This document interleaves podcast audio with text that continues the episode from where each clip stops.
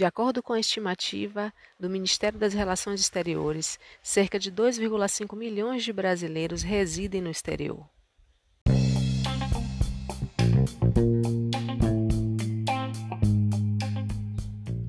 Olá, ouvintes, sejam bem-vindos ao Vozes Podcast. Eu sou Nívia Cerqueira e agradeço a sua audiência.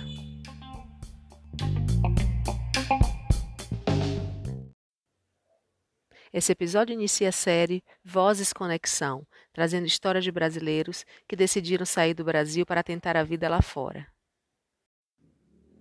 E para falar sobre a sua experiência como imigrante no Canadá, o convidado do bate-papo de hoje é o fotógrafo, designer de produto e designer gráfico baiano Alex Rosier. Olá, Alex Rosier, seja bem-vindo ao Vozes Podcast, tudo bem? Tudo bem, Nívia, obrigado pelo convite. Aí, vamos lá, Eu que agradeço. sobre o, o, a vida aqui no Canadá. Vamos lá. Quanto tempo você mora no Canadá? Eu estou aqui desde março de 2017, eu tenho três anos, é, três anos e alguns meses.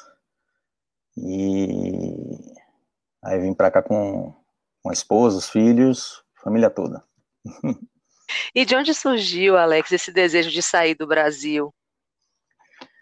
Foi, na verdade, assim, uma junção de coisas, né? Eu sempre tive vontade de ter uma experiência fora do país, de morar, né? Não, não de, apenas de viajar para conhecer, mas de morar também.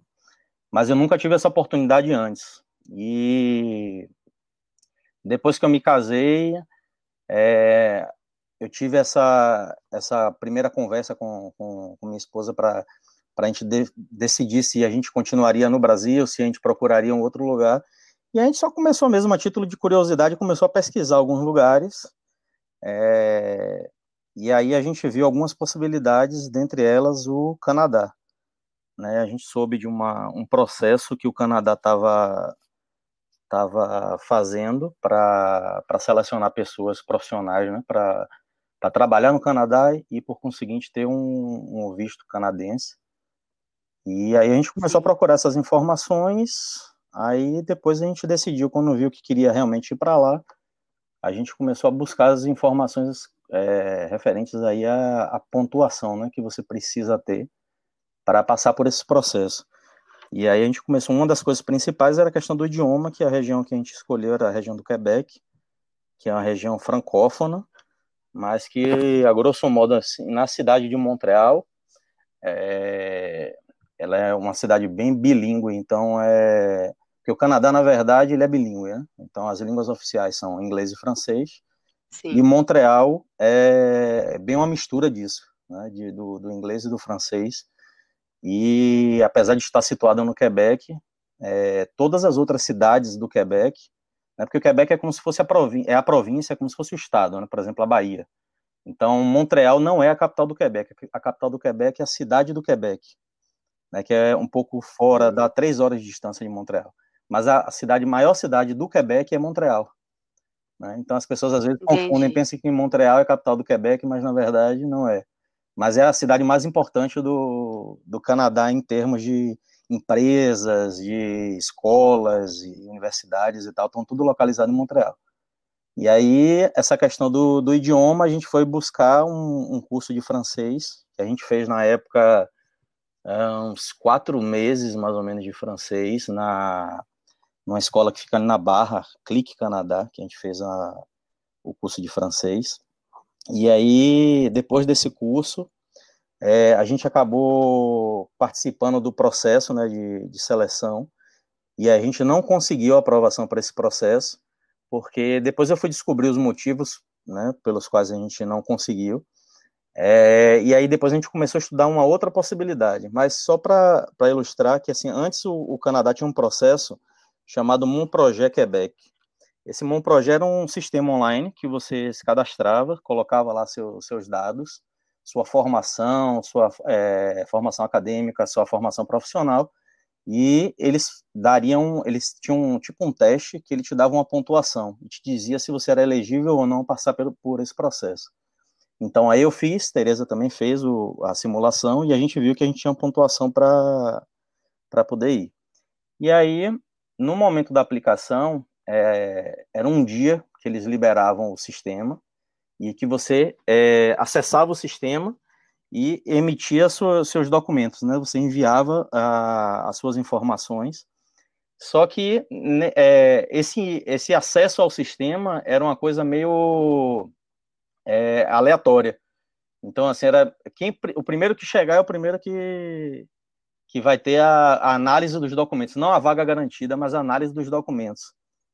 E aí a gente. E, e tinha vagas limitadas? Eram 5 mil vagas para o mundo inteiro, ah, né? Bastante. É, mas para o mundo inteiro. Ah, para o mundo inteiro. É, né? e aí a gente, a gente acessou o computador e, na verdade, minto, antes de fazer o acesso, eu já tinha procurado algumas coisas na internet e eu vi vários comentários das pessoas dizendo que é, o processo não era muito justo porque era uma coisa na base da sorte e tinha muita gente que é, usava programador para poder criar robô para acessar o sistema, entendeu?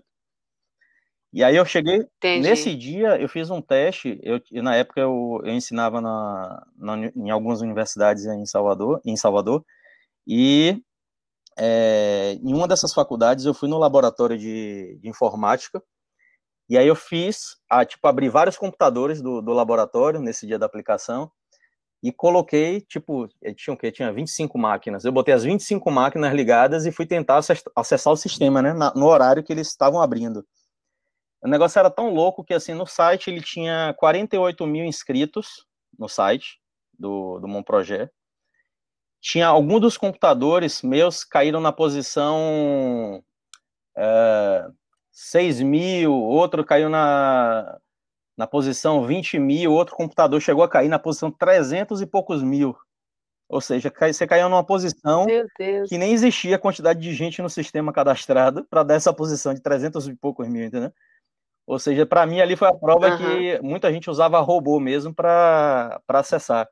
Então depois eu fiquei sabendo que muita gente contrata mesmo um programador para criar robôs para tentar acessar. Então o robô ele, ele dá um disparo de milhares de, de, de vezes para tentar acessar o sistema enquanto você com o computador faz só uma vez. Então, realmente, quem contratava Entendi. o programador conseguia a vaga na frente das outras pessoas, entendeu? E aí Entendi. eu vi que, para mim, esse processo, quando eu, eu não consegui essa vaga, nesse dia desse processo, é, aí esse processo ele era anual, às vezes semestral, mas o mais provável era que fosse anual. Então, inclusive, esse processo que eu participei foi o penúltimo, se eu não me engano, foi o último que eles fizeram nessa modalidade, porque deu muito problema. E aí, desde então, eles pararam esse processo, não existe, até então, eles não recolocaram, eu acho, esse projeto, não sei se eles já voltaram, mas até o momento que eu cheguei aqui, eles estavam com esse processo parado. E aí, eu falei, porra, não vou esperar mais um ano para poder tentar arriscar de novo e ficar e ficar na, na possibilidade Sim. de não conseguir. E aí eu comecei a pensar no plano B, né? Eu comecei a pensar em outras possibilidades para poder ir, porque esse processo realmente não, não dá, porque quando você decide migrar, sua vida meio que para, né? Até que o processo sai. É verdade. Então você não pode se programar em trabalho, você não, não pode se programar em estudo, você não pode se programar né, em, em um tipo de investimento que você queira fazer, etc. Então, é, sua vida meio que para. E aí eu pensei, não, vamos pensar no plano B, por mais que o custo seja maior, porque esse processo era o, o processo com, com custo, o menor custo envolvido aí para você conseguir vir para o Canadá, né? Porque é um processo que o Canadá te chama para trabalhar, então você já vem com visto de residente permanente. Então sua vida aqui fica muito mais facilitada. E aí você tem um custo relativamente menor para fazer o seu, todo o seu processo. Né? Eu não lembro, eu tenho que me atualizar aqui para ver o valor é, de hoje, que eu não sei como é que tá, uhum. mas era coisa em torno de, uh, por família, em torno de 3 a 4 mil dólares mês, eu acho. Acho que uns 3, uhum. uns 3 mil mês. É, é, realmente. É, é o que é o que é o que cobra na, na Europa geralmente, uhum. né, para você estudar, para você passar três meses, é mais ou menos isso. Sim. Aí Aí esse valor realmente era é o exigível, mas que tipo, você vindo com esse dinheiro aqui, vamos supor, você vem para cá já com trabalho, ótimo. Aí você já vai estar tá ganhando em dólar e vai estar tá tranquilo para você. Você vai usar esse dinheiro que você que eles exigem, você teria para poder custear esses três primeiros meses. É, mas também tem muita gente que vem, que vinha antes nesse processo com, com o visto né, de residente permanente, mas sem trabalho. Então você tinha autorização do governo para uhum. entrar no Canadá, já como residente permanente, mas você não tinha trabalho. E aí você tinha que passar esses meses até você conseguir o trabalho, usando o dinheiro, pagando em real, né? Pegando seu real e convertendo para o dólar e usando o real para se manter. O dólar lá, no, no caso aqui, para se manter. Então, é, era um processo, tipo assim, cada caso é um caso, tem gente que consegue trabalho rápido, tem gente que demora, tem gente que gasta o dinheiro todo e, e tem que voltar porque não tem mais dinheiro, então é, existem muitas, muitos relatos, assim, bem diversos, depende muito de caso para caso, mas, assim, esse processo do, do Bom Projeto, eu vi que era uma furada, e aí eu pulei fora e vou, pensei com Tereza, vamos pensar no, no plano B, no plano C, vamos ver o que é que dá.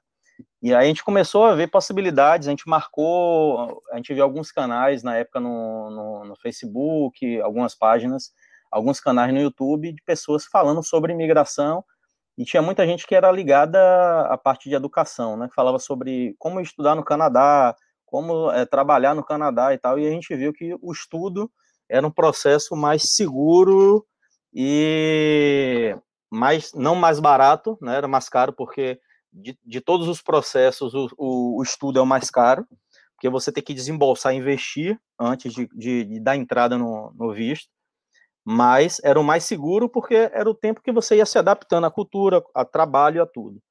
Né? E aí a gente começou a pesquisar isso, conversamos com algumas dessas pessoas que ofereciam né, a possibilidade de estudar, né, não de fazer intercâmbio, né, mas para você realmente entrar no processo de imigração a partir do estudo. E a gente viu que o Quebec ele tinha, dentre todas as províncias, era na época a província mais atrativa para que você viesse para cá por meio de, do, do, visto de trabalho ou de estudo.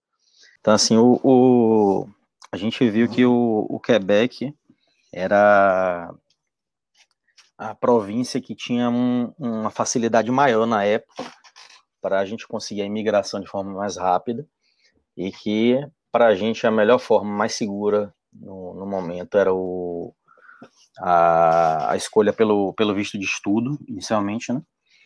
E aí a gente foi pesquisando para ver dentro do, da, da, modalidade de estudo é, o que é que eu, que eu ou Tereza poderíamos estudar para darmos início ao processo, né? E a gente foi vendo que dentre as possibilidades do, do plano de estudo, você tem, para vir aqui para o Quebec, a possibilidade de fazer um doutorado ou pós-doc, um mestrado, uma graduação, um curso técnico, né, para dar entrada no processo depois, no processo de imigração propriamente dito, né, que é a, a, demanda do visto de residente permanente.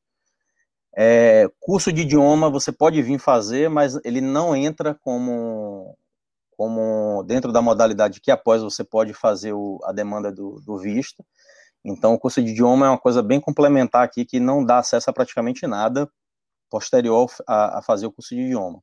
Mas qualquer outro curso, como cursos técnicos, é, curso de, é, profissionalizante, curso de graduação ou pós-graduação, te dá a possibilidade depois de da entrada no, no visto de residente. E aí eu fui vendo a questão de custo-benefício, né?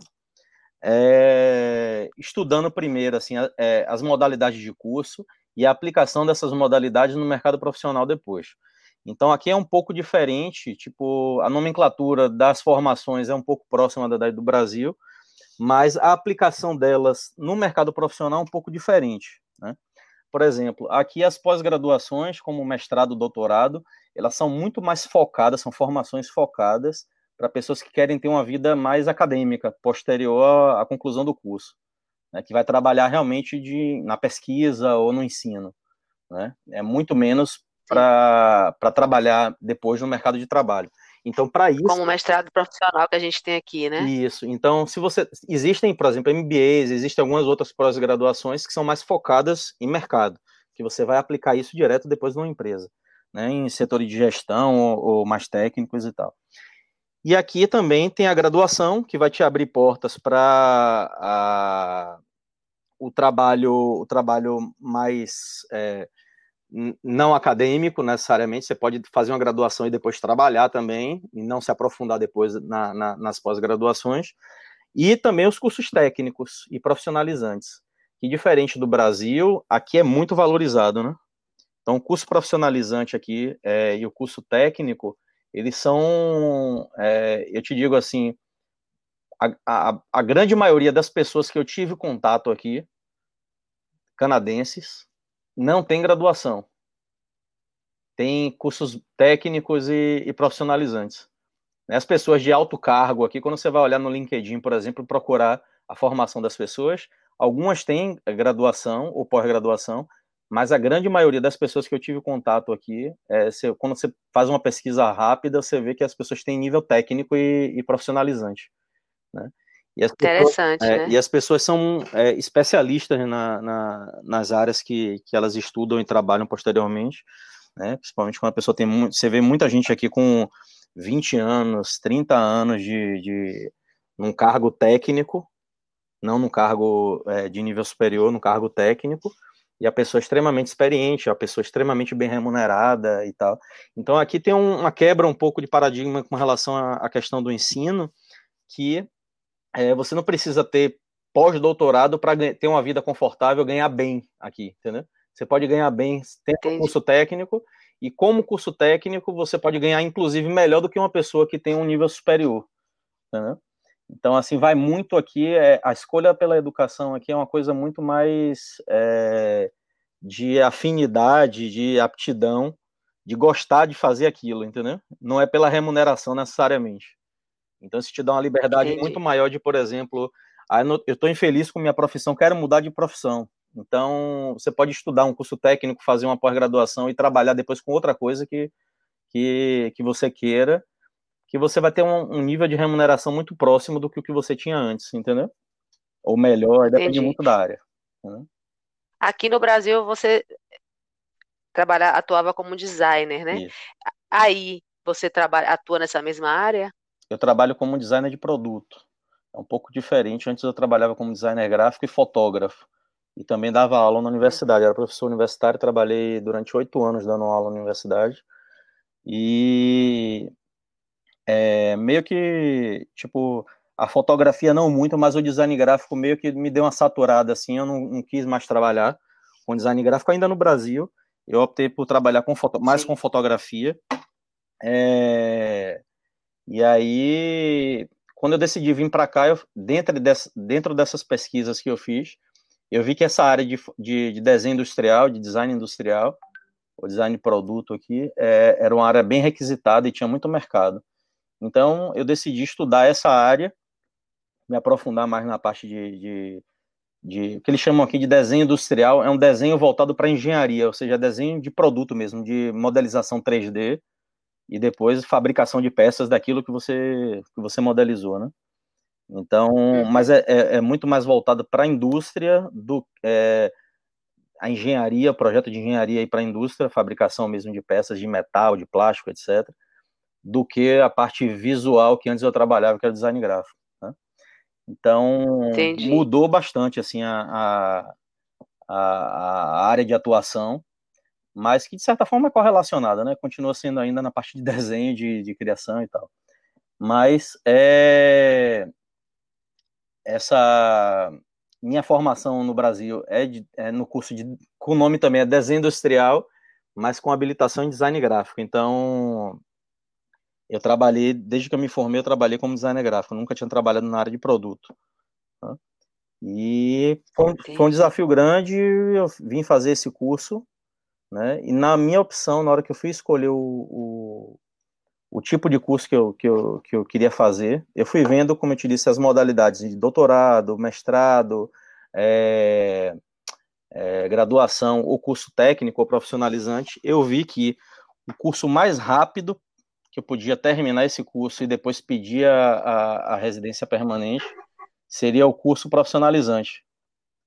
Então, eu já, já tinha no Brasil pós-graduação, não tinha mestrado nem doutorado, mas poderia ter dado entrada aqui para fazer mestrado, por exemplo. E aí eu vi, pô, não é, uhum. não é o que eu posso fazer agora, por exemplo. Eu estou recém-chegado no país, eu não vou me habilitar a ser professor do idioma que eu não domino. Dois, na verdade, porque você tem que ter Sim. os dois, né? Em francês e inglês. Então, é, para mim, mestrado não era uma opção. Né? E aí eu falei, vamos, vamos procurar graduação, vamos procurar curso técnico. E aí eu decidi pelo curso técnico profissionalizante, que era um curso de um ano e quatro meses, e que me daria a possibilidade de, de fazer de forma rápida o, o processo de imigração, que era o meu foco principal. E aí eu fui vendo, pesquisando essas modalidades todas. Ele tem o, o curso técnico, tem um curso técnico profissionalizante. É... Existem alguns, algumas, alguns pequenos detalhes em cada um desses cursos e as modalidades que eles se encaixam para a demanda depois do visto. Né? Por exemplo, o curso que eu escolhi era um curso de um ano e quatro meses. Depois que eu terminava o curso, eu dava entrada na documentação provincial, que era como se fosse na documentação estadual. Por exemplo, eu estou no, uhum. no, na Bahia e aí eu faço um curso técnico e eu quero imigrar, imigrar para o Brasil e aí eu vou pedir primeiro uma autorização, um visto, vamos dizer assim, da Bahia. E aí, quando eu termino Sim. o curso, eu pego esse visto e depois eu dou entrada no processo federal, que seria o Brasil, né? Então aqui é o mesmo esquema. Entendi. Então eu dou entrada aqui no depois que eu acabo o meu curso, essa modalidade que é o DEP, que é um curso profissionalizante, é, ele me permite, depois que eu acabo o curso, dar entrada direto no, no visto provincial, e aí que é o visto estadual, e aí depois que o Quebec me libera esse visto, eu tenho a documentação, eu preparo uma documentação para enviar o dossiê, né, para enviar a, a papelada para o processo federal, que no processo federal é que é avaliado verdadeiramente aí o visto de residente permanente. Né? É o governo federal que te emite esse visto de residente permanente. E aí eu, Entendi. esse curso que eu fiz era um curso relativamente, até hoje é, um curso bem rápido comparado aos outros. Por exemplo, vou fazer uma graduação, vou demorar três anos e meio aqui ou quatro anos né, de graduação. Uhum. Ah, vou fazer um mestrado, dois anos. Vou fazer um doutorado, três anos. Então, assim, todas essas modalidades eram mais longas do que o curso que eu fiz. Aí tem outra modalidade de curso técnico, que é AEC, essa modalidade de curso técnico é você tem que fazer o curso, que na, na maioria das vezes é um curso um pouco mais curto, é de um ano aproximadamente. E aí, depois que você termina esse curso, você tem que trabalhar durante um ano aqui no Quebec, para depois da entrada no visto provincial, no visto do Estado. Para depois entrar no visto federal, entendeu? Então, por exemplo, é um, uhum. é um, curso técnico, tal qual o profissionalizante que eu fiz, mas é uma modalidade que requer um tempo maior. Ele exige que você trabalhe durante um ano após concluir o curso, antes de pedir o visto. Entendi. Então, é, ou seja, eu vou prolongar minha estadia aqui por mais um ano antes de ter uma garantia de ter o visto. Então, para mim também não era uma opção, entendeu? Eu queria realmente a mais rápida. Entendi. E aí eu decidi por fazer esse DEP, que é um, o curso profissionalizante, e eu escolhi fazer em francês, é, porque como o Quebec é uma província francófona, eles têm uma defesa muito grande aqui do idioma do francês. Então eles estão cada dia mais eles estão restringindo para que as pessoas sejam testadas no francês aqui, né? Então eles são bem, uhum. bem, cada dia mais acirrados assim com, com a exigência do francês, né? E aí eu fiz esse curso em francês. Para mim foi uma, uma ótima opção também porque quem vem aqui fazendo um curso de inglês, independente do curso, no final tem que fazer uma prova de proficiência do francês. Eles exigem que faça essa prova. Essa prova é uma prova difícil, né? Não é uma prova fácil, você tem que estudar bastante e tal. E no meu caso, que o meu curso foi todo em francês e é um curso profissionalizante, não exigia isso. Não exigia essa prova de francês. Então, para mim foi hum, ótimo. De proficiência. Para mim foi ótimo que provavelmente o mestrado, o doutorado, a graduação precisaria, Existe, né? Tem um outro tem um outro curso que é antes da graduação, vamos dizer assim, o intermediário entre o profissionalizante e a graduação, que é o DEC, DSC. Esse curso, ele é como se fosse um curso profissionalizante, só com a carga teórica maior. Então, para você tem disciplinas como filosofia, sociologia e tal, e dentre elas tem uma, uma disciplina que é a da língua francesa que você tem que ser aprovado nessa disciplina para poder ter a, a possibilidade de pedir o visto. Então, para mim, esse DSC também era um curso normalmente mais longo também. Para mim também não era uma opção, uhum. ficaria mais caro. Então eu estava, no final das contas, pensando qual seria o curso mais rápido para que eu pudesse dar entrada no visto, porque isso significaria que eu ia gastar menos. Né? Eu ia ter a possibilidade de trabalhar Sim. mais rápido, ganhar em dólar, para não gastar o, o, meu dinheiro em real. Mas, é, no final das contas, para mim foi a melhor opção. Né? Foi a melhor opção é, fazer esse curso e principalmente fazer esse curso em francês. Entendi. Mas aí você ficou, você ficou um ano e quatro meses sem trabalhar, só estudando? Não, não. Eu já comecei a trabalhar assim que eu cheguei, dois meses, se eu não me engano, três meses depois, eu já estava trabalhando. Mas aqui. Tipo estágio? Não, não. Aí é trabalho de base mesmo. É, restaurante, ah, fábrica. Ah, no início foi. Ah, entendi, entendi, é. entendi. E assim, eles têm uma, uma política aqui toda encadeada, né? De, de política de educação, política de trabalho, de estudo de trabalho que quando você vem com visto de, de estudo, eles te dão a possibilidade de você trabalhar por 20 horas por semana. Você tem até 20 horas por semana para poder trabalhar. Você não pode trabalhar 40 horas full time, né? Você tem que trabalhar em part-time, que é até 20 horas. Então, você tem que trabalhar, quando você tem o visto de estudo, eles te dão a possibilidade de trabalhar 20 horas por semana. Nesse caso, a, o trabalho que você vai conseguir aqui é, normalmente, quando você não tem domínio dos dois idiomas, você vai conseguir trabalho de base.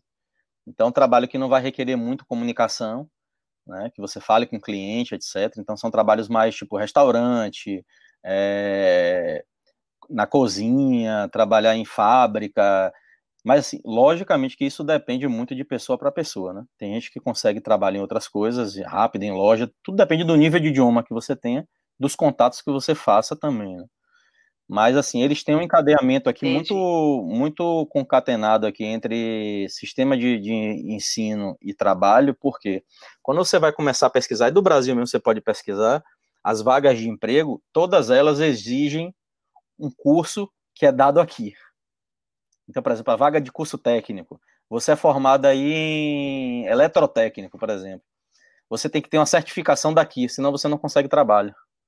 Então você tem que estudar aqui para poder ter uma certificação daqui para poder ser contratado. Entendeu? Então meio que eles uhum. exigem que você tenha uma formação aqui, eles não consideram muito sua formação no exterior. Entendeu? Entendi. Então aí você tem que, de certa forma, fazer um curso para começar a ter as primeiras possibilidades de trabalho aqui, entendeu? Então, a, o início Entendi. você tem que vir com a, com a visão de que você não vai conseguir logo de cara esse trabalho, exceto quando você vinha naquele outro processo que eu te falei, que era aquele processo que você vinha como profissional já. Então, eles faziam várias, é, vários eventos convidando pessoas do Brasil para poder imigrarem para o Canadá já com trabalho, normalmente para algumas áreas específicas, como a área de TI, então, enfermagem, TI e tal. E aí ele, a pessoa já ia para o Canadá já com um emprego garantido. Mas isso, era, isso não era regra, era meio que exceção, entendeu? Quem vem com, com visto de estudo está dentro dessa, dessa, dessa lógica de que você dificilmente vai conseguir logo de cara um trabalho. Você pode conseguir, mas não é a, a, o mais fácil, entendeu? Entendi.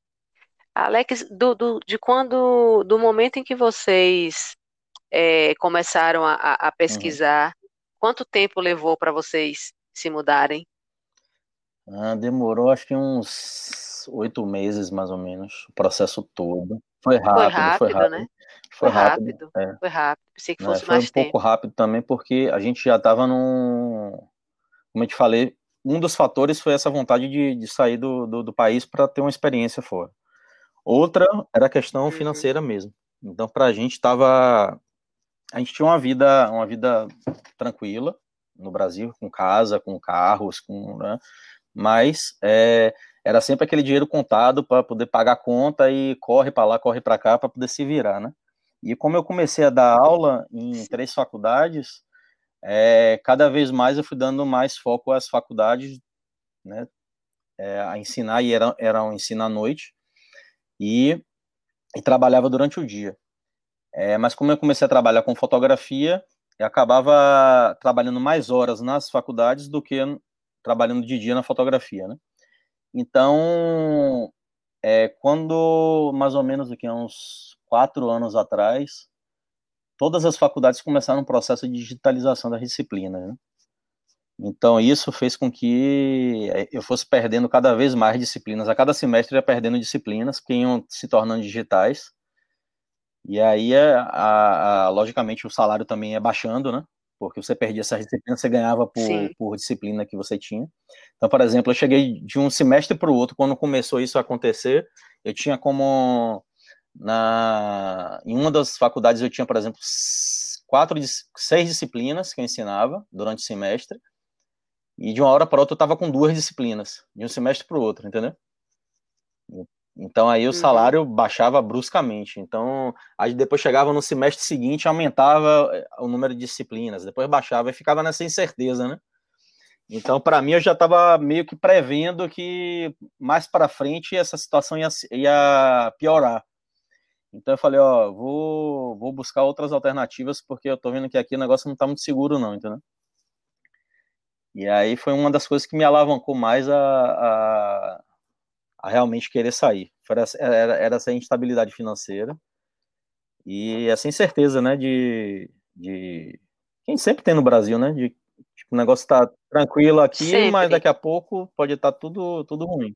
Né? Muda. E eu te é. digo, hoje, é, analisando agora de fora, foi a melhor coisa que eu fiz, principalmente pela situação que o Brasil é, é, foi entrando nesses últimos quatro, três, quatro anos aí, né? Economicamente falando, o negócio deu uma degringolada, assim, você vê, por, por exemplo, a questão do dólar. Eu me lembro quando eu vim para cá, o dólar tava, o dólar canadense, que é um pouco diferente do dólar americano, né, um pouco mais barato. Na época que eu vim para cá, o dólar tava 2 e 2,40, se eu não me engano, 2,30. Hoje o dólar canadense aqui tá quase 5 dólares. Oh, quase 5 reais. É, é uma, é uma mudança Demais. radical mesmo. Uhum. Econômica que a gente está passando. Nessa crise, a pandemia, mudança uhum. política, uhum. né? Acho que um, um conjunto de, de variáveis que, que, tornam nossa situação bem desfavorável no momento. Com certeza. É, e quando você chegou aí, agora mudando um pouco uhum. de assunto, né, suas impressões, quando você chegou no, no Canadá, qual foi a sua primeira impressão? As suas, a sua expectativa correspondeu com a, com a realidade? Sim, porque eu pesquisei bastante, né? É...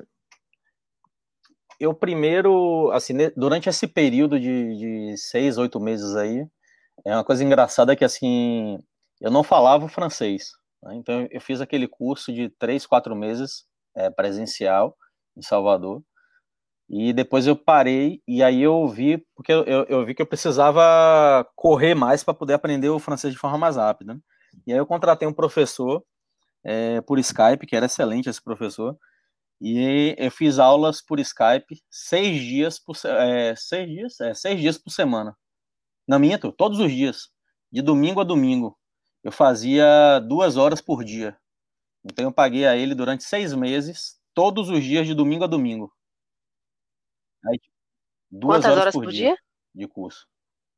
Por Skype. Aí Fez um intensivão, né? E aí, tipo, e, e o, o, o, ritmo com ele era louco, assim, porque eu fazia o curso de manhã, e aí, quando chegava, era de manhã, tipo assim, de 8 às 10, ele me passava uma lista de exercícios que eu ficava até quase a madrugada estudando para poder entregar ele essa lista no outro dia, entendeu?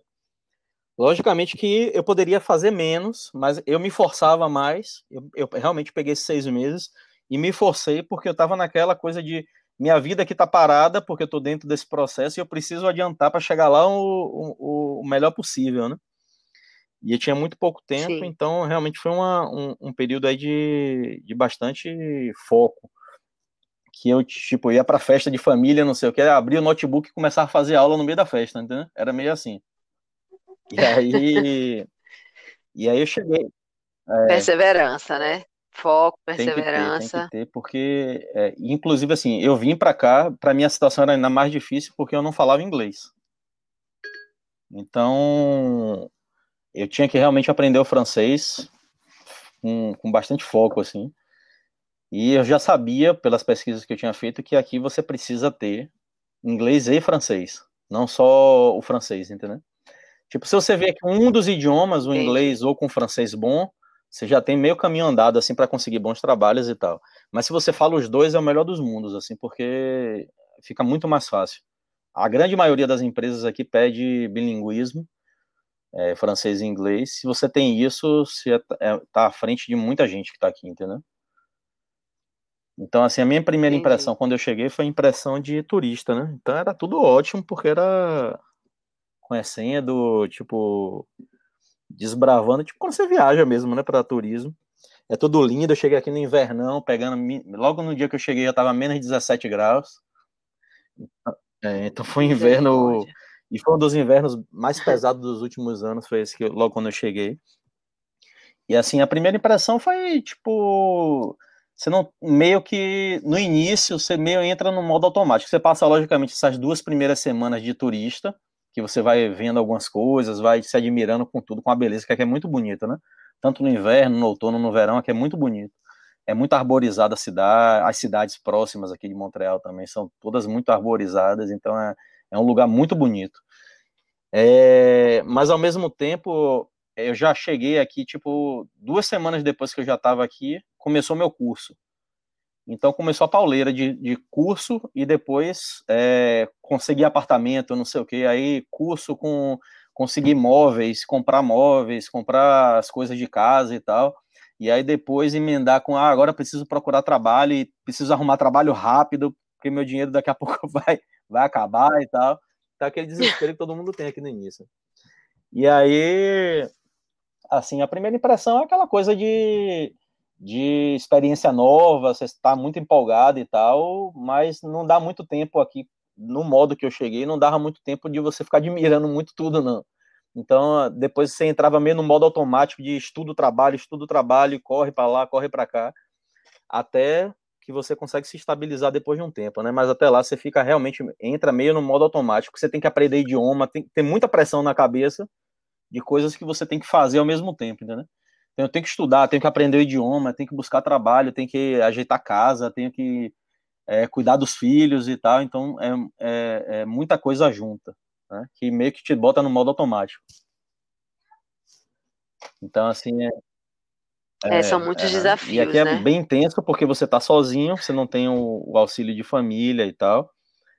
Mas que também é, é, é, uma experiência muito boa, assim, que você vai se testando cada dia você vai vendo, porra, coisas que você não fazia normalmente, que você aqui é meio desafiado a, a correr atrás, a abrir mão de um monte de, um monte de coisa, de, de se desafiar mesmo, assim, de tipo, vou fazer isso porque tenho que fazer isso. Muitas vezes eu quero fazer isso, outras vezes não quero, mas tenho que fazer, não tem jeito. Se não fizer, ninguém vai fazer. Então é, é uma experiência muito boa, assim, para quem não, para quem sempre é, é, quem tinha uma vida mais confortável no Brasil vir para cá é, uma coisa que a gente sempre conversa assim com amigos e pessoas que querem vir para cá é que tipo você tem que vir com o coração aberto de que você no início você não vai ter a vida que você tem no Brasil. Né? Se você tem uma qualidade de vida melhor no Brasil, você não vai ter essa qualidade de vida melhor aqui no início. Aqui no início você vai ralar, entendeu? Vai ralar muitas vezes em trabalhos que no Brasil você não faria. Né? Você vai passar por experiências que no Brasil Sim. talvez você não passaria. Muitas pessoas passam no Brasil, aqui situações que acontecem aqui, muitas pessoas também passam no Brasil, né, de forma até pior e tal, mas é, se você tem uma qualidade de vida melhor no Brasil e você vem para cá esperando logo no início ter é, essa qualidade de vida aqui, você é uma, é uma, uma, pessoa que tem uma grande possibilidade de se frustrar aqui e de voltar. Né? Porque para qualquer pessoa que sai do país, uhum. você tem muitos desafios, muitos embates que você tem que ter antes de ter uma vida estável. Né? aprender língua, fazer é contatos, é, é, estudar, conseguir trabalhos bons e tal. Então, é, é, a, a, a noção que eu tinha já do Canadá por ter feito pesquisa é que era um país que te dava muitas oportunidades, né, é, a nível de, de, estudo, de trabalho, é, de apoio à, à educação, por exemplo, a educação gratuita dos filhos, né, Desde a creche, você tem creches subvencionadas pelo governo, você tem escola 100% gratuita, é, 100% gratuita, vírgula, né? Se você é um, por exemplo, eu comprei minha casa aqui, todo ano eu pago um imposto, um dos impostos que eu pago é um imposto escolar. Então eu pago pela escola do meu bairro. E minhas filhas estudam na escola do bairro, entendeu? Então você paga pela escola, mas você, além de, depois desse imposto, você não paga mais nada.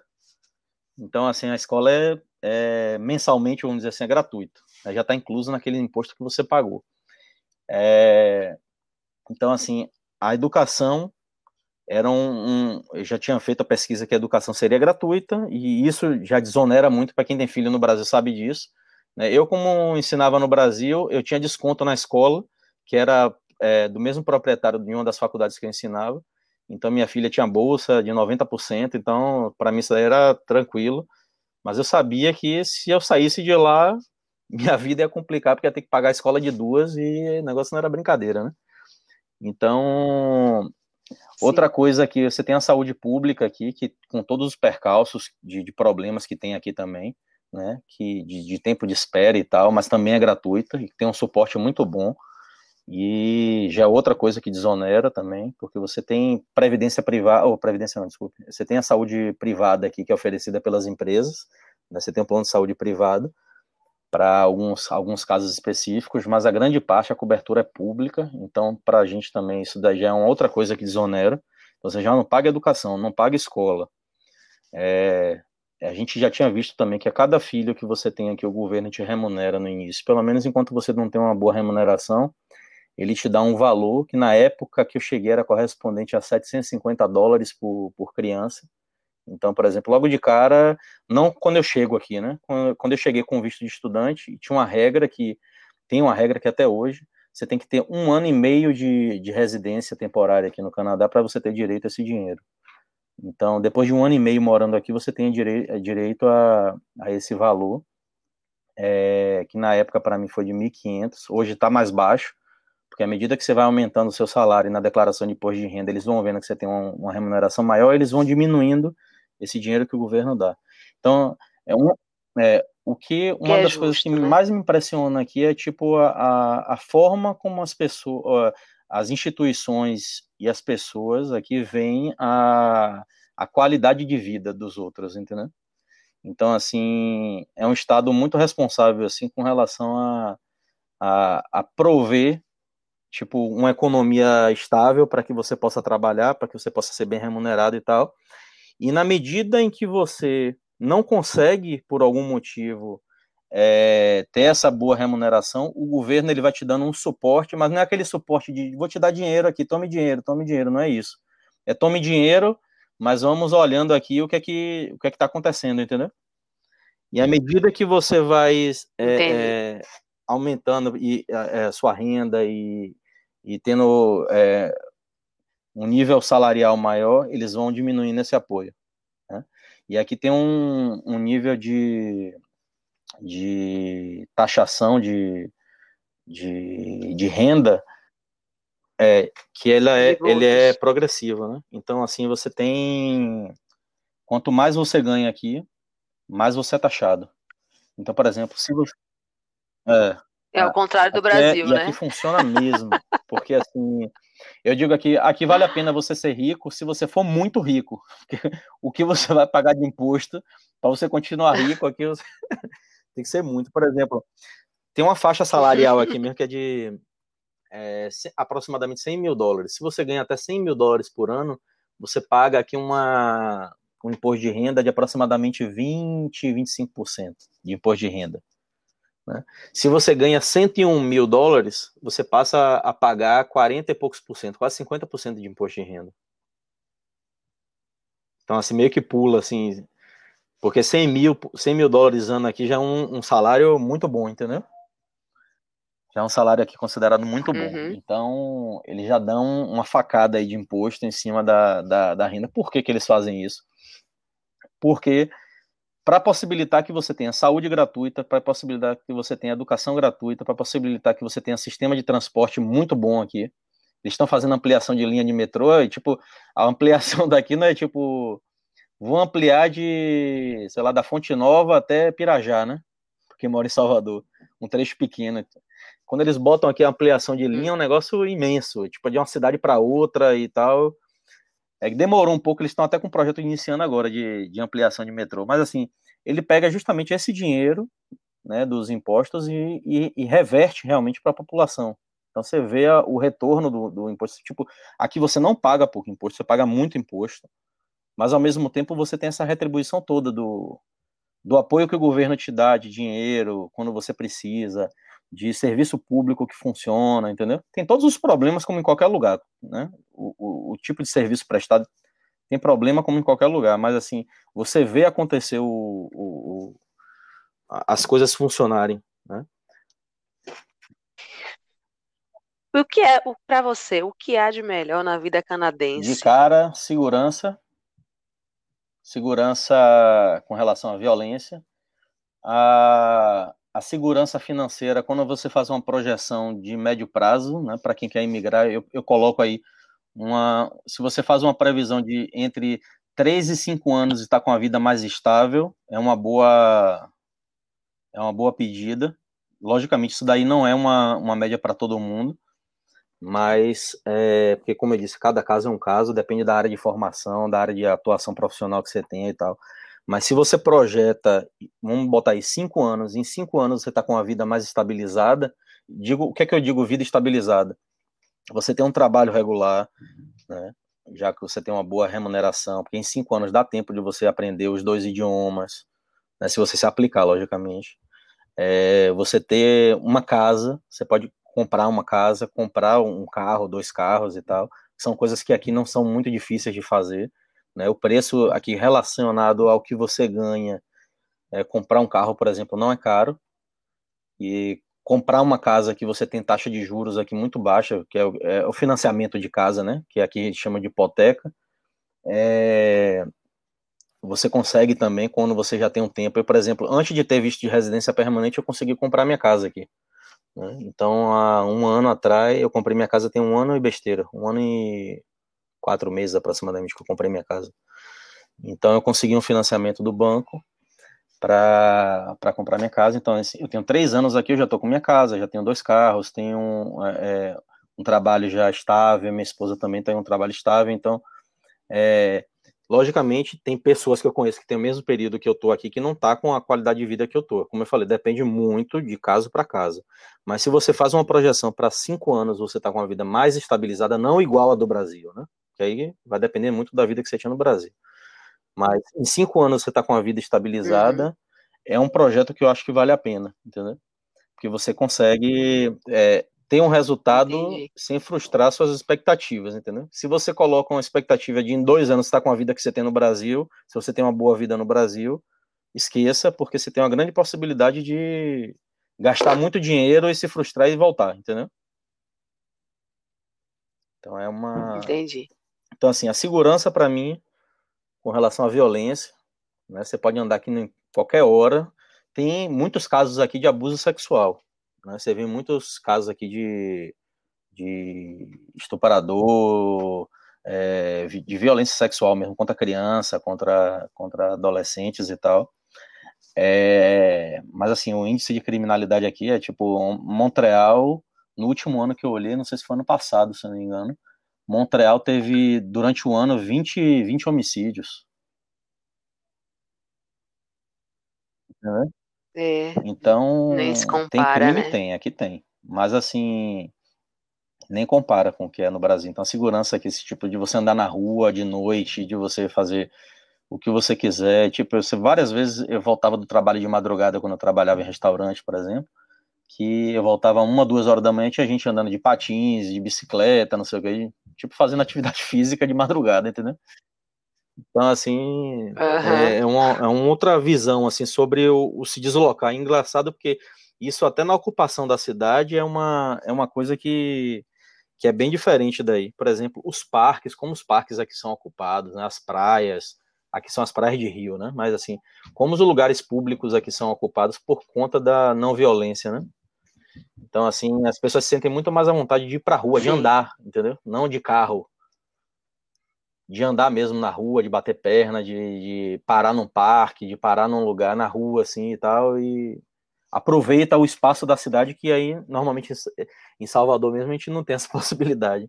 Tem alguns lugares que você tem que ter em lugares fechados, na praia você ainda consegue ir e tal, mas em outros lugares, tipo, você vai lá no Parque de Pituaçu, geralmente a galera era assaltada, né? Sim. Você ouviu um caso, é, é verdade, né? As grandes então, cidades, assim, Salvador, né?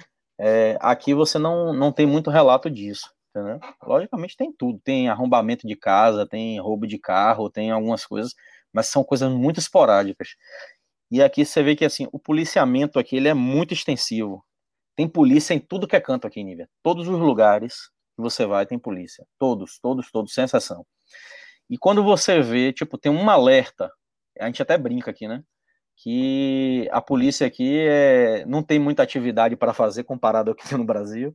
Então, por exemplo, tem uma ocorrência, você vê cinco viaturas indo no mesmo caminho. Aí, quando passa os carros assim da polícia, a gente fala, o, é, o, o que será isso Nossa, aí? Eu falei, não, deve ser só um gato preso na árvore. Né? Porque passam cinco viaturas da polícia, aí passa um caminhão de bombeiro, passa mais uma ambulância e tal. Quando você vai ver, era um, um alerta de incêndio que teve, que disparou e que chegou lá não tinha nada, entendeu? Mas tem vários casos aqui sérios também de incêndio na casa e tal, como as casas são de madeira aqui.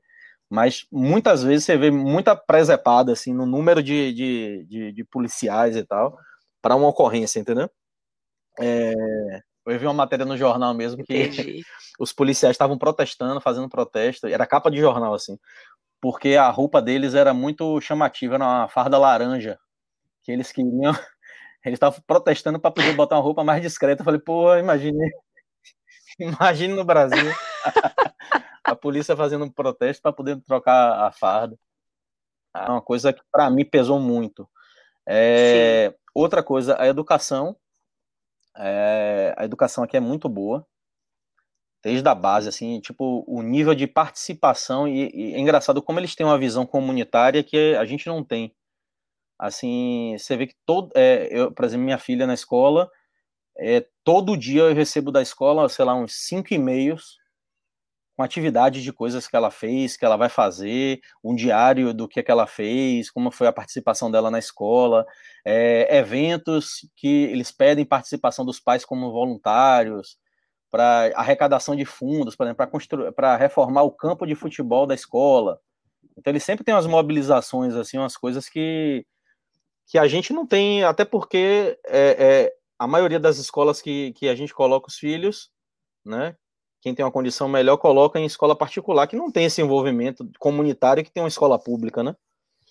Então, é, Sim. isso tem uma, uma para mim foi uma, uma coisa muito positiva, assim, com relação à educação. Eu já tinha experienciado a educação profissional que eu fiz, e também era, era muito boa, né? Que no Brasil a educação que eu tive, assim, profissionalizante e superior, não deixava nada a desejar com relação aqui, mas é, a, a, o foco que eles têm aqui, por exemplo, o curso profissionalizante, a formação, não tem blá blá blá, não tem encheção assim de coisas que são desnecessárias para sua formação, é um negócio muito focado, é isso aqui que você vai usar lá, entendeu? Então, nesse curso que é profissionalizante, eu Entendi. aprendi de um modo que em um ano e quatro meses eu saí formado para poder trabalhar, entendeu? Então, uma, uma coisa que é que para mim foi uma experiência boa também. Trabalho. Isso. Uhum. Rápido, uhum. caceteiro e objetivo. Trabalho. Né? Trabalho também é a mesma coisa, oportunidade de trabalho. Então, eu vi que aqui para essa área que eu escolhi tem muita, muita oportunidade de trabalho.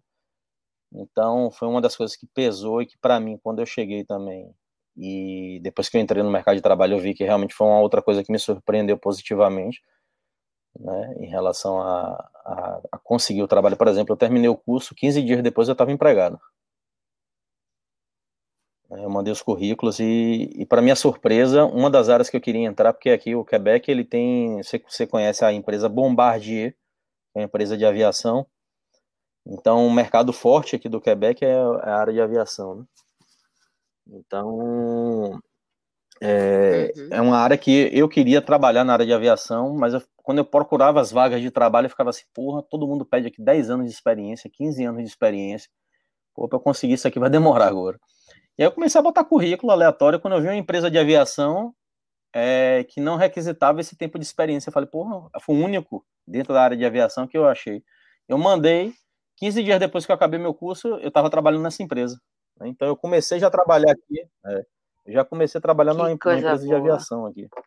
Então era como desenhista, né? Para fazendo as peças, a gente fazia, a gente pegava uma cabine do avião, desmontava ela toda e fazia todas as peças de reparação do avião. Então, por exemplo, as peças de plástico, é, peças metálicas, reforma das, das poltronas, reforma do, tipo, o, o, desenho dos tapetes, das cortinas, tudo do avião, a parte elétrica, toda a fiação, as conexões e tal. Então a gente desenhava, os engenheiros faziam os projetos, né, do que a gente precisava fazer, a gente fazia os desenhos e o 3D, né, que vai dar origem aos desenhos de fabricação, e era fabricado dentro da própria empresa. Então a gente fazia desde o projeto até a fabricação, era feita tudo dentro da empresa, entendeu? E era massa porque assim, é, a empresa tinha os galpões, que os aviões entravam no galpão quando já estava tudo projetado, já tudo fabricado. O avião entrava no, no galpão e a equipe técnica ia lá e, e fazia. Aí você via ele desmontando o avião todo, depois eles remontando com, com as peças novas. Né? Então você podia acompanhar o processo de montagem. Então era um negócio bem, bem legal, assim, bem interessante. Você poderia falar assim um pouco de umas curiosidades assim do jeito canadense de viver ah, que você indo morar Tem situações aqui que assim, eu não posso dar pela vida do canadense, porque assim, o Quebec, ele é uma província bem bem peculiar assim, né? É, primeiro que eles não se consideram, eles, lógico, eles se consideram canadenses, mas a identidade quebecois é muito mais forte do que a canadense. É meio como baiano assim, entendeu? Se você vai na Bahia, a gente se sente ah. muito mais baiano do que brasileiro, né?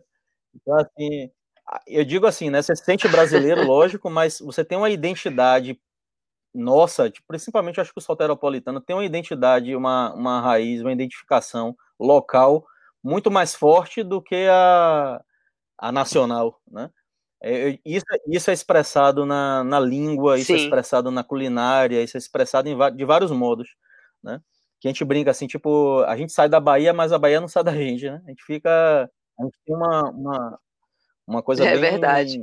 bem arraigada mesmo, assim. Então, o Quebec tem uma, de certo modo, uma, uma proximidade com a gente em relação a isso. O, o fortalecimento da identidade local deles aqui é muito, muito forte. E eles têm uma, uma outra coisa que se assemelha, por exemplo, ao Rio Grande do Sul, né, na época que o Rio Grande do Sul quis se separar do, do Brasil, o Quebec volta e meia faz uns plebiscitos querendo a separação do Canadá, né? Mas sempre tem a votação e aí é negado, né? Sempre o não vence.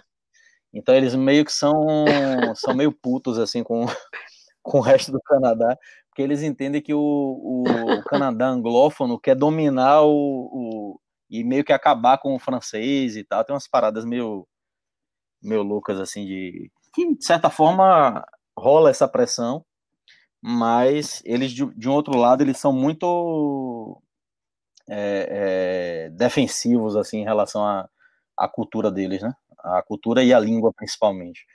Então, assim, tem um... Sim. Tem um, uns, uns, Eu posso falar mais pelo Quebec do que pelo Canadá, porque eu não conheço o resto do Canadá, né? Mas, assim, tive já algumas experiências. Uhum. A primeira experiência, para mim, aqui é a experiência do, do idioma, né? Porque quando você faz o, o curso de francês, é, na grande maioria dos lugares você vai aprender o francês da França, que é bem diferente do francês daqui. Mas assim, o francês escrito, tudo normal, tudo igual, mas o acento, né, o, o sotaque e as expressões que eles usam aqui são coisa de louco, assim. Você fica. É um negócio de. é, um, é, um, é um idioma à parte. Inclusive, bem diferente, é outra língua. Né? É outra língua. É uma outra eles, língua. Eles têm uma. Eles têm. Eu vi até. Eu já, eu já peguei até um site aqui que eles. É, Je parle québécois, que é um site que te fa, ensina a falar québécois, né, que é o francês daqui do Quebec. Então ele ensina várias expressões. Tem umas expressões que não tem nada a ver com nada, assim, pra gente, né? Que aí você tem que realmente destrinchar ou conhecer uma pessoa daqui para poder, para poder falar. Assim, a impressão que eu tenho principal daqui isso, logicamente, eu digo, é a minha experiência, né? Cada pessoa vai ter uma experiência diferente. Na minha experiência, é, eu não tenho claro. hoje amizade com nenhum quebecois aqui. Né? A minha amizade que eu tenho aqui é de, tipo, fazer churrasco, de, de, de sair são com brasileiros e com outros estrangeiros, colombiano, italiano, venezuelano e tal, mas quebecois é, eu não tenho, porque assim, na minha experiência, eu, eu nunca tive um contato de, de maior intimidade no trabalho, ou assim, que eu pudesse chamar a pessoa para sair, ou para fazer um churrasco em casa, para fazer alguma coisa aí na praia e tal, entendeu? Com os filhos e tal. São bem fechado. São bem fechados, fechado. Na é minha experiência, fechado. bem fechado. Tem pessoas que, que fazem amizade e tal. Na minha experiência Sim, sim. foi até hoje, é, tipo, com vizinhos e tal, eles são muito educados, mas é, bem fechados, entendeu? Você teve algum, algum tipo de, de- Já passou por algum preconceito por ser brasileiro ou Diretamente, estrangeiro? assim, de vir- virem me falar alguma coisa, eu nunca tive. Eu já tive experiências no trabalho de. Isso é até nessa empresa que eu estou trabalhando agora. Que até um colega meu está com um processo, abriu um, foi demitido da empresa e abriu um processo contra a empresa, incluindo. Ele está, na verdade, num processo de conciliação, né? Porque ele está tentando ainda, de forma amigável, pedir uma carta de referência e uma indenização para a empresa, né?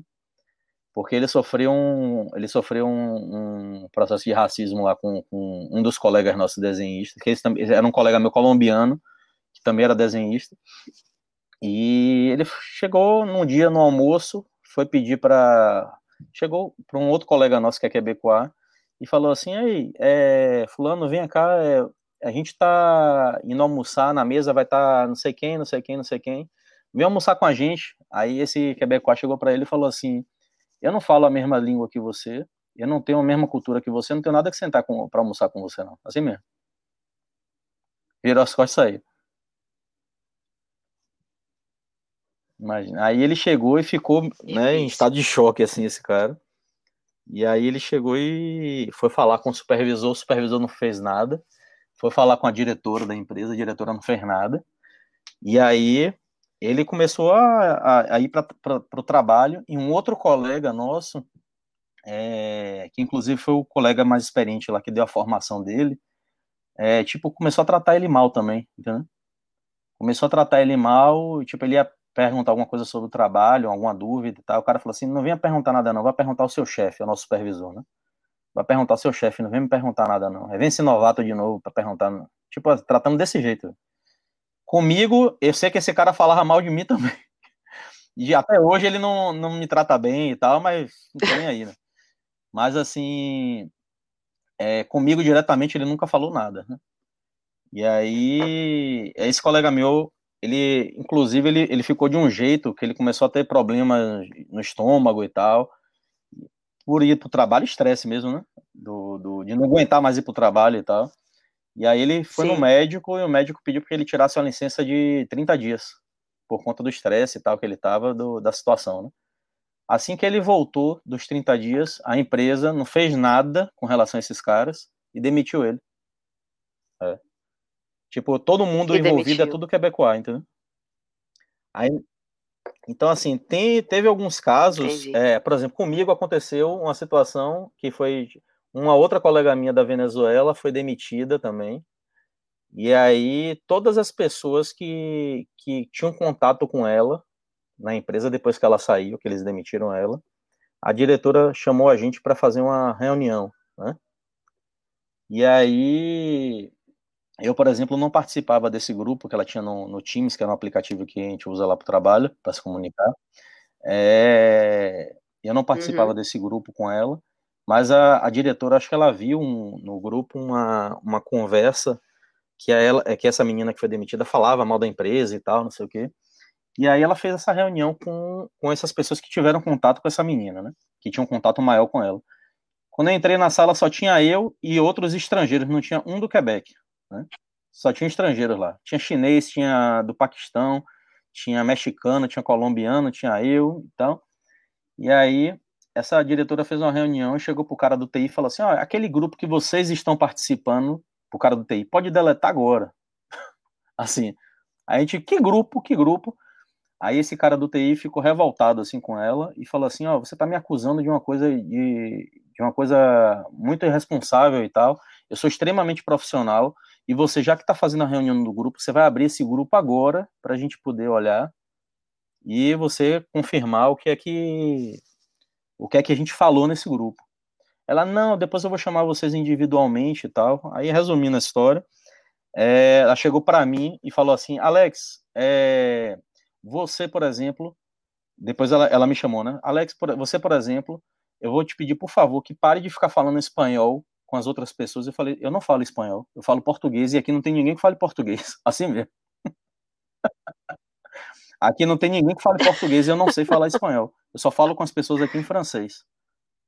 Por mais que as pessoas falem espanhol e que eu consiga entender o espanhol, eu não falo, eu não sei falar espanhol. Então eu não falo com ninguém espanhol aqui. Aí lá, ah, espanhol, português, tipo assim, como se fosse a mesma coisa, né? É.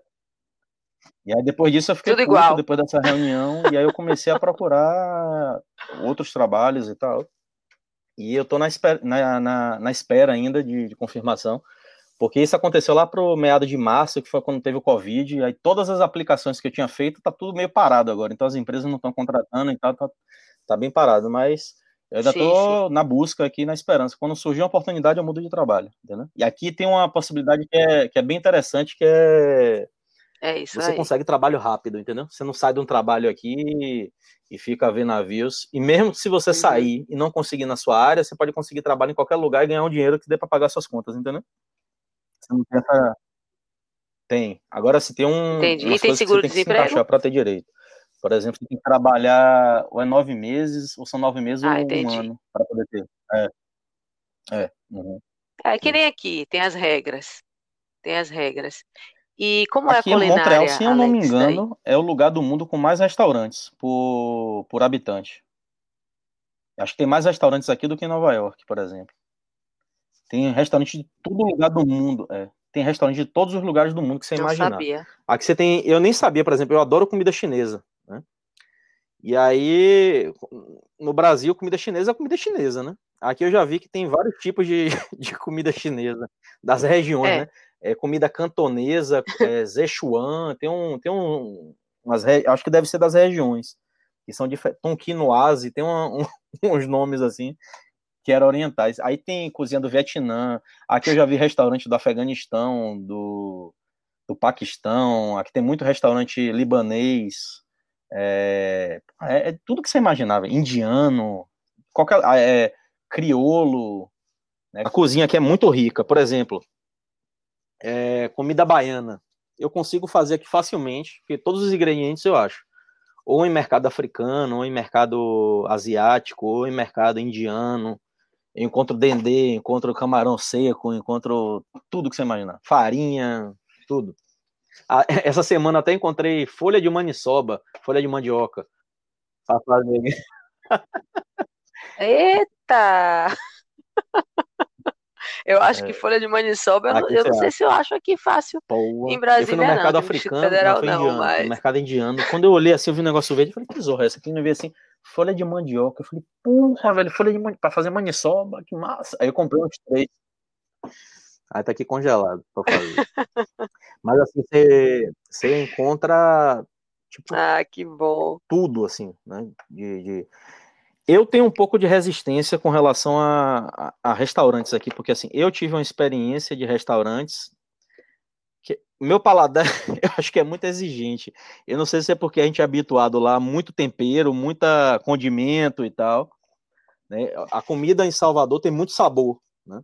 Por exemplo, é, é muito. É, é, é, verdade, nosso é, paladar ah. fica, então, fica assim, mais. Eu sei que muita gente em várias mesmo, é regiões do Brasil, principalmente no sul, sudeste, não gosta, por exemplo, de coentro. Não gosta. Isso. Então, assim. Não, num jeito nenhum. Pra mim, quando São eu vi uma paulista uma vez falando, mas não gosta de coentro, eu falei, como é que você não gosta de coentro? mas, assim, é, é assim. Pois aqui, é, eu pensei a mesma coisa. Aqui eu acho. Eu acho que em todos os restaurantes que eu fui, à exceção de três. Três restaurantes que eu fui. Um libanês, um outro grego e o restaurante japonês, que aí não tem muito como errar, né? é, que era de rodízio de comida japonesa. Que aí não tem muito, muito erro. Mas, assim, na maioria dos outros que eu fui, inclusive restaurantes caros e tal, eu achava uma comida insossa, assim, sem graça, que eu ficava assim, pô, se eu tivesse feito em casa ia ficar melhor, entendeu? Aí, meio que, quando eu penso hoje pro restaurante, eu penso, pô, se eu fizer em casa vai ficar melhor, vai. Então vou fazer em casa. Eu mesmo faço. Entendeu? E aí você criou essa conta no Instagram agora é. aí, com os seus fazendo... sabores, está cozinhando, Na verdade, sim, né? eu, eu, já, já cozinhava já há algum, algum tempo. Desde, desde que eu me casei, tenho que 10 anos, 10, 12 anos quase. É, eu comecei a cozinhar, né, muito em casa e tal, e começava a fazer uns testes e tal, e aí comecei a ver que tava ficando, o negócio tava ficando bom, né? E aí, várias vezes eu fazia alguma coisa, postava, as pessoas ficavam, ah, manda receita, manda receita. E aí eu falei, ah, vou montar um canal no YouTube onde eu vou fazer um, um, receitas que eu gosto de comer ou que pessoas me mandam e tal. E eu vou fazendo um teste despretensioso, assim, não sou culinarista, não, não sou estudioso de gastronomia e tal, não quero dar aula de, de ingredientes, história da, da culinária, nada disso. Eu quero fazer coisas que eu como e que são simples de fazer, que não tem tanta dificuldade, mas que muitas pessoas, por não terem prática da cozinha no dia a dia e tal, não sabem fazer. Então, eu vou mostrar de uma forma fácil como fazer isso. E seja o que Deus quiser, não, tem pretensão nenhuma de ganhar nada com isso, né, no, no, no curto prazo. Mas, mais diversão uhum. mesmo, né? Como eu já trabalhava com fotografia, então eu comprei. Uma coisa interessante para mim é que eu, eu recomprei, porque eu vendi tudo no Brasil antes de vir para cá. Mas eu comprei máquina fotográfica, montei, é, montei tipo um mini estúdiozinho, né? Com, com, com é, equipamento de iluminação, com, é, com tripés aqui, com trilho e tal. Então, para poder fazer a, a, a, gravação dos vídeos. E tem ficado um resultado para mim bem, bem legal, né? Tem. É. Tem sim. Uhum. Diga aí seu arroba para quem quiser visitar sua Sal Agosto Alex Rosier, Sal Agosto AR. E no YouTube é canal Beleza. Sal Agosto. Uhum, também. Que aí Ainda é, não tinha, não, ainda não entrei no YouTube, mas entrarei a, hoje é, tá recente, né, o canal, eu tenho cinco vídeos publicados só, mas eu tô com a previsão, eu dei uma parada agora por conta do, do Covid e tal, mas é, tô com a pretensão de estar tá com, a, com a publicação semanal aí de, de vídeos, eu estou tentando ajeitar ainda a questão de, de edição. Eu acertei com, com um amigo agora para poder fazer a edição para mim, porque eu que estava fazendo tudo, né? Então, desde a da iluminação, a gravação do vídeo, a, a produção da receita, a pesquisa e produção da receita e é, depois a edição. E para mim a edição é o que estava mais me tomando tempo. Então eu estava dormindo vários dias de madrugada para trabalhar no outro dia cedo e estava bem pesado. É, aí eu é, edição esse amigo é meu, se eu conseguir mesmo. ajeitar a edição, aí eu vou poder ficar focado mesmo na gravação, aí vai, vai, vai correr mais rápido, entendeu? Aí eu vou conseguir gravar mais semanal, mas assim, a proposta é fazer um, um, um canal de receitas assim, bem prático, objetivo, com vídeos de 5 minutos, 6 no máximo, para sem enrolação, sem muito, muita conversa, é mais mesmo receita. É, eu gosto muito da, do vídeo que mostra você fazendo, mostrando a pessoa fazendo, não aquele vídeo tipo texto demais e tal, que mostra aquela câmera no alto e, e a comida mesmo sendo feita sem você ver a pessoa ali aparecendo, né? Então eu gosto mesmo para que seja uma coisa mais tipo é, é uhum. uma cozinha amadora, humanizada, é, sem pretensão nenhuma de ser algo profissional, entendeu? Assim, no sentido de de um profissional da área é, Masterchef, exato. Então. Masterchef. É mais nessa linha. Pegar coisas assim que são, são boas e que eu sei que são fáceis de fazer. E ah. que dá para qualquer pessoa fazer se em cinco minutos, entendeu? Vendo um vídeo você consegue fazer. O importante com relação a, a, a, a um Beleza. projeto de morar é, é, em outro país é você ter uma ideia de custos, por exemplo, é você planejar que assim é um custo alto para você imigrar, né? Não é uma coisa barata que você decide, ah, vou imigrar e acabou. E, por exemplo, eu vendi minha casa, em dois anos o dinheiro da minha casa que eu vendi acabou todo. Entendeu? Então, assim, é, não, é, não é barato, uhum. mas é, assim, é, é um investimento, grana. não é um, um dinheiro jogado fora, entendeu? Porque quando você vai pensar a médio e longo prazo, eu, por exemplo, já estou com minha casa comprada, Entendi. já estou com carro e tal, por mais que seja financiado, eu já estou aqui mais estável do que o que eu estava antes, entendeu? Então, e você tem uma perspectiva aqui de tudo, de educação para os filhos, de tudo, que uhum. te dão a segurança de que esse retorno desse dinheiro, eu, eu vou, eu, eu planejei para em 4, 5 anos ter esse retorno de volta. Em menos tempo do que isso, eu já vou ter esse retorno do dinheiro da casa que eu perdi lá, entendeu? Eu perdi, não, que eu gastei aqui, né? Então, assim, é que eu vejo que é a realidade Entendi. da maioria das pessoas que estão aqui. Sim. E vendeu um imóvel no Brasil e vim para cá e o dinheiro, em, no período que ela está terminando o curso, começando a trabalhar, o dinheiro vai embora. Mas em compensação, um tempo depois ela já está toda estabilizada, entendeu? Com a vida estabilizada. Então é um, é um, investimento que vale a pena. Lógico que Entendi. você tem que pegar todas as informações com cuidado, com pessoas que estão que, que inteiradas realmente da, da, das informações, porque quando você entra em grupos de Facebook, todo mundo só diz que é tudo maravilha, caia fora, porque não é isso. É, todos os vídeos, todo mundo diz, ah, é tudo lindo, tudo Sim, ótimo. E os vídeos Vá, também. Eu te, uhum. eu te peço para que você veja o vídeo das pessoas que falam do que é ruim aqui. Não que você vá ser pessimista, mas que você tenha uma ideia das experiências das pessoas. Entendeu? Porque nem todo mundo tem experiência de que é tudo. Para mim, se eu contar minha experiência, a maior parte vai ser tudo ótimo. Mas, por exemplo, o, o momento que eu tive que trabalhar na, no chão de fábrica, que eu tive que trabalhar até de madrugada e acordar no outro dia, 5 horas da manhã, para levar minhas filhas na neve, com carrinho, passando na neve, que eu tinha que acordar, que eu tinha que chegar do trabalho uma hora da manhã para levar roupa suja para lavanderia, fora, tipo, a uns 300 metros fora do, do prédio que eu morava, para lavar e ficar uma hora, uma hora e meia, para depois voltar para casa, dormir 3 horas da manhã para 5 estar tá acordado de novo. Isso aí, as pessoas não contam nos vídeos isso, entendeu? Então, são alguns detalhes que vale a pena você procurar pessoas que dizem quais são Entendi. os problemas que elas passaram no, no país. É, é, muito mais importante do que o que é maravilha, porque o que é maravilha você vai aproveitar quando você estiver aqui. Mas a dificuldade é a dificuldade que mina a sua resistência. É verdade. É, é, se você estiver preparado para essa dificuldade, o dia a dia, o, né? O resto é, é, é de menos, entendeu?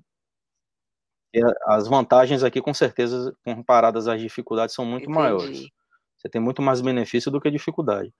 Mas é, depende do prazo que você quer ter essas, essas situações aconteçam. Entendeu? Se você quer em um ano, dois anos, você vai passar pela dificuldade você não vai ter esse retorno Entendi. que você espera, entendeu? Mas se você está preparado para um prazo de cinco anos aí, tá, é, uma, é uma ótima opção.